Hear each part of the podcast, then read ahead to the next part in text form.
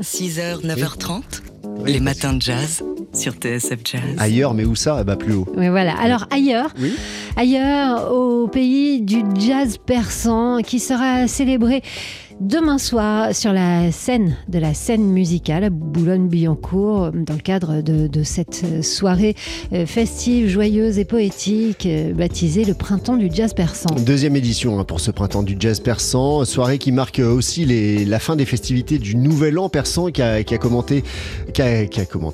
commencé le 21 mars dernier avec sur scène donc demain soir le pianiste franco-iranien Arshid Azarine. Alors Arshid Azarine euh, célèbre le jazz persan qu'il connaît bien pour le fréquenter depuis toujours. On va entendre sa, sa belle musique, il aura plein d'invités autour de lui et sa belle musique, eh bien, on lui a demandé d'où elle venait et à quoi elle ressemblait. Euh, Mon jazz à moi, c'est le jazz de toutes les musiques qui m'ont influencé. C'est vrai que, euh, comme tous les musiciens, au début, on, apprend les standards, etc. On les, joue de façon à les, reproduire. Après, on est influencé par la musique brésilienne, par le tango aussi pour ma part. Euh, et bien sûr, les racines de ce qu'on a entendu pendant qu'on était enfant. Petit à petit, fais surface. Je me rappelle que mon père aussi il y a longtemps, on m'avait dit euh, le jazz, tout le monde le joue, essaye de mettre un peu tes racines dedans. À l'époque, euh, comme c'était mon père qui le disait, je l'avais pas trop écouté, mais petit à petit, ça a fait son cheminement. Et puis avec des musiciens comme Rabi Abou Khalil, euh, Anwar Ibrahim, ou Dafer Youssef, et plus récemment Tigran, euh, je crois que le jazz trouve euh, son chemin. Et maintenant, c'est devenu une musique vraiment internationale qui a, sans perdre son côté peut-être afro-américain d'origine, a aussi la possibilité de s'adapter à différentes musiques et dans la musique persane il y a déjà cette tradition d'improvisation qui est là. Donc euh, pourquoi pas en effet faire ce, mélange de, de genres Voilà le pianiste euh, Arshid Azarine qui sera donc demain soir pour fêter, euh, le, pour célébrer le- la fin des festivités autour du Nouvel An iranien. Euh, C'est une soirée qui s'intitule Le Printemps du Jazz Persan, deuxième édition, et ça se passe à la scène musicale de Boulogne-Billancourt. 6h, 9h30, les matins de jazz. Laure Alberne, Mathieu Baudou.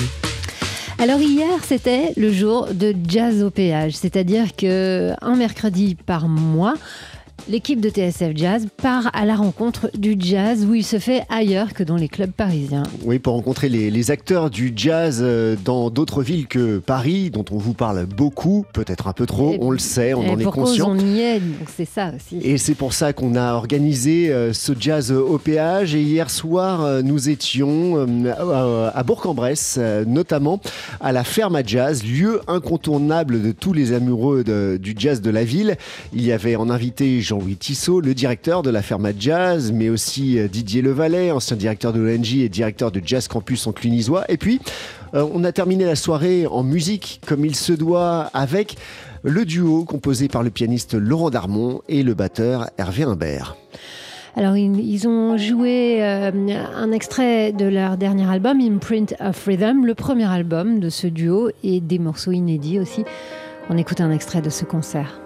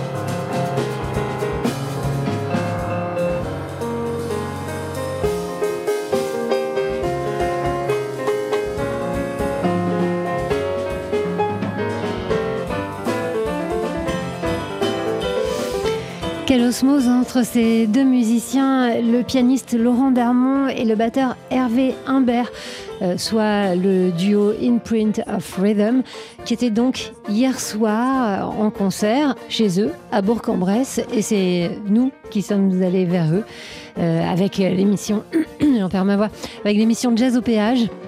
La, Oui. la mensuelle de TSF Jazz qui vous emmène un peu partout. où On joue du jazz en France. Vous pouvez évidemment euh, réécouter cette émission euh, et, ainsi que le Daily Express hein, qui était aussi euh, proposé en direct du Conservatoire de Bourg-en-Bresse.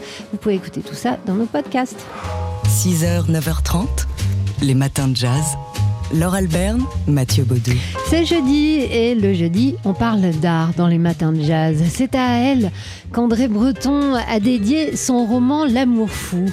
Eh oui, et comment ne pas être fou de Jacqueline Lamba, dont les œuvres sont exposées en ce moment à la galerie Pauline Pavec, euh, pas loin de, de Strasbourg-Saint-Denis à Paris. Artiste qui, pour gagner sa vie, au début, nageait nu dans un ballet aquatique dans le quartier de Pigalle. Et c'est là euh, que l'a vu euh, André Breton, une beauté sublime, a-t-il décrit, qui lui avait brûlé les yeux au premier regard. Alors elle a tourné euh, la tête d'André Breton, certes, avec qui elle s'est mariée, avec qui elle a eu un enfant.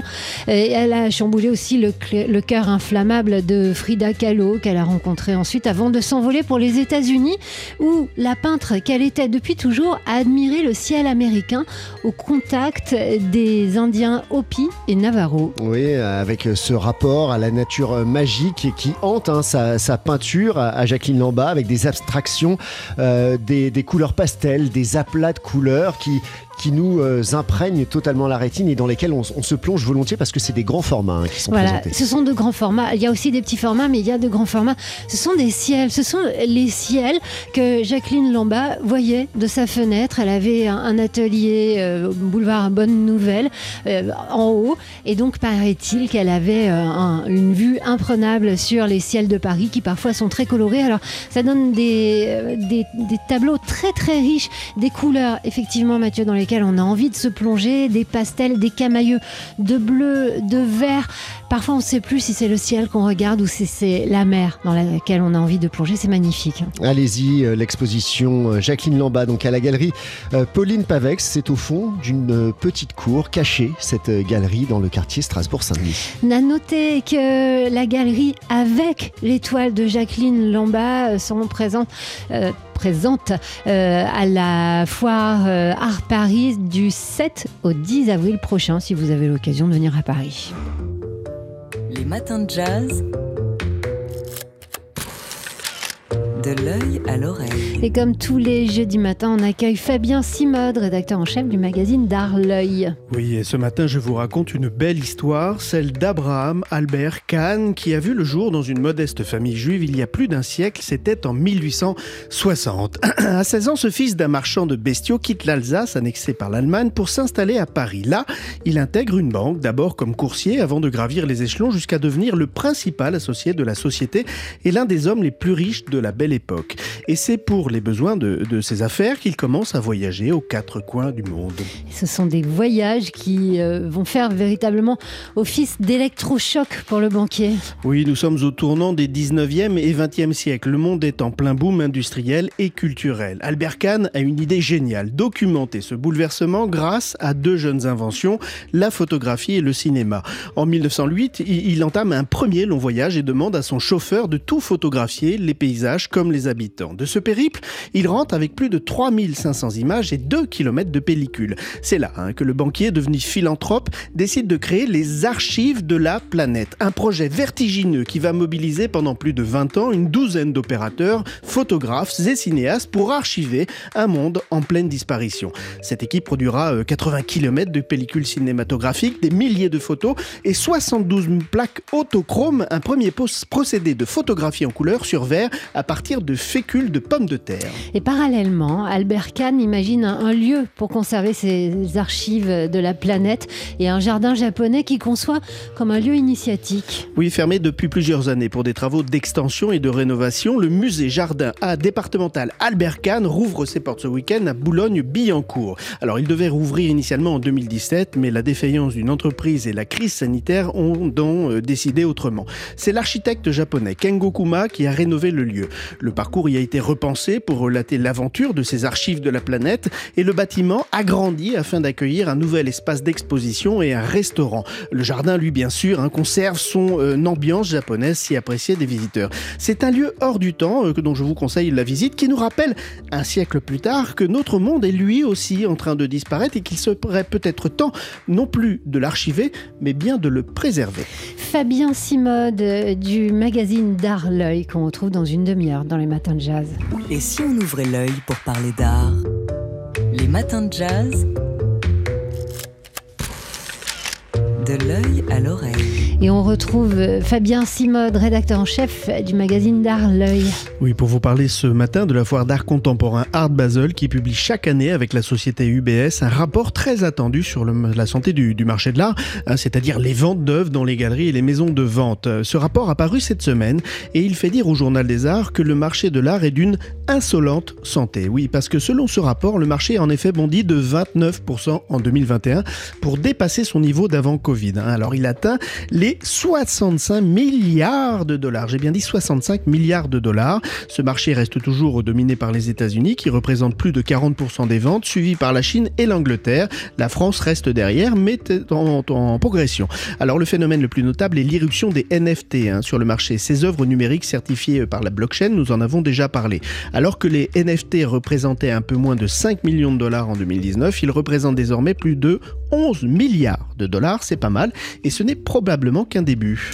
Euh, on connaît, ça y est, le nom de la foire qui remplacera la FIAC à l'automne à Paris. Bien sûr, on reste sur le marché. Vous vous souvenez peut-être de la, FIAC qui s'est fait chipper sa place hein, au Grand Palais en octobre. C'est sa concurrente Art Basel qui organisera donc la foire d'art contemporain à l'automne à Paris. Et Art Basel vient de dévoiler le nom de ce nouveau rendez-vous.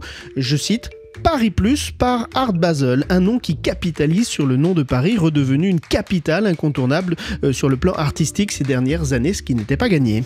Et pour euh, l'expo que vous nous conseillez pour ce week-end? Eh bien, on va aller au MacVal, le musée d'art contemporain du Val-de-Marne, c'est à Vitry-sur-Seine, pour aller voir Modern Lovers, une exposition de Karina Beach et Nicolas Chardon, deux artistes euh, de pas tout à fait 50 ans, deux artistes abstraits qui revisitent les, les, les, les avant-gardes historiques du XXe siècle, c'est-à-dire le le futurisme, le suprématisme des styles, carré noir sur fond blanc par exemple, voilà, ça vous dira peut-être quelque chose de Malevich ou Mondrian, mais qui le pratique euh, avec dans, une ambiance de peinture à vivre très décorative. Euh, j'ai même envie de dire clownesque. Vous allez voir, c'est assez drôle, c'est très coloré. C'est vraiment une exposition qui fait du bien en ce moment. C'est au Macval, donc à Vitry-sur-Seine. C'est euh, jusqu'au 28 août 2022.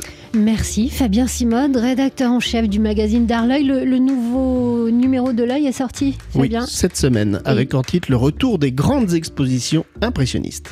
Et si on ouvrait l'œil pour parler d'art? 6h, 9h30, les matins de jazz. Laure Alberne, Mathieu Baudou.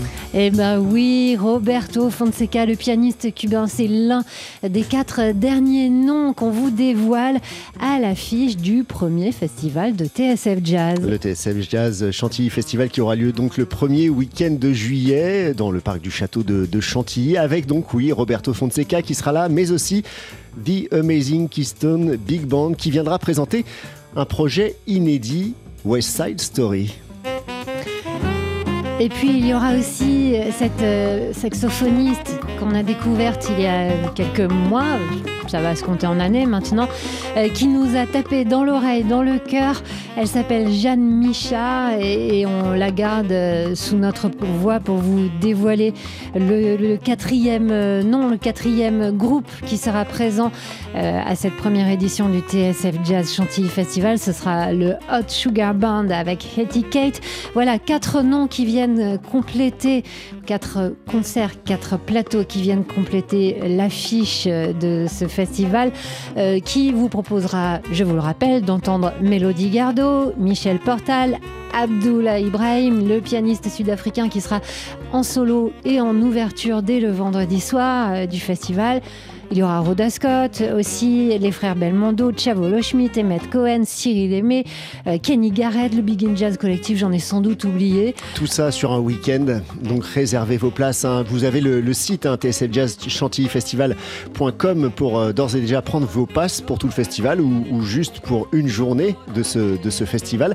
D'ailleurs, on fait toujours appel à des bénévoles hein, pour euh, venir nous épauler à organiser ce beau festival qui sera, on en est sûr, sous le soleil de Chantilly les 1er, 2 et 3 juillet prochains. Les matins de jazz.